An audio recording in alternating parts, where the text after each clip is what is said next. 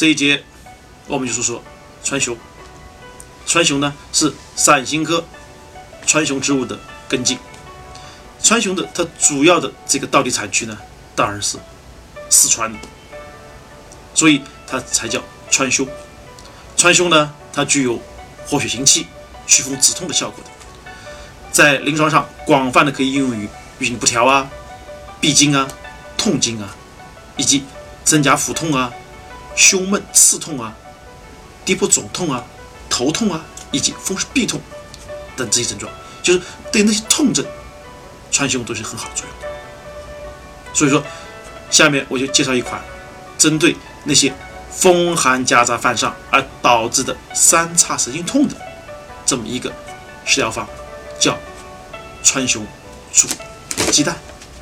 川芎煮鸡蛋呢，原料其实很很简单，我们就拿川芎十克，生葱五根，鸡蛋两个。首先呢，我们在瓦罐中呢，就加五百毫升的水。煮开以后，我们就放入川芎，川芎，然后再煮十到二十分钟以后，再加入鸡蛋，鸡蛋放五分钟，煮熟以后，我们把它壳剥掉，然后就着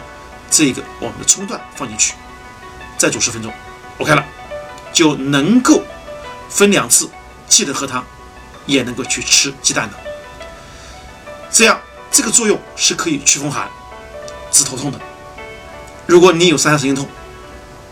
你不妨去试一下，特别是对那些风寒犯上的这个症型的三叉神经痛的患者，一定是有效。活血行气、祛风止痛的川芎对痛症这么有效，治疗风寒夹杂犯上导致三叉神经痛的川芎煮鸡蛋，大家在煮的时候千万不要忘记放葱段呀。下周一，我们让胡博士来给大家介绍一下什么叫菊锦，记得准时收听哟。